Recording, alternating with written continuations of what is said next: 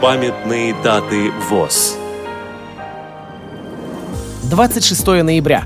85 лет со дня рождения Николая Федоровича Овчинникова, композитора и педагога. 30 ноября. 145 лет со дня рождения Нильса Густава Далена, шведского инженера, изобретателя, лауреата Нобелевской премии. Программа подготовлена при содействии Российской государственной библиотеки для слепых –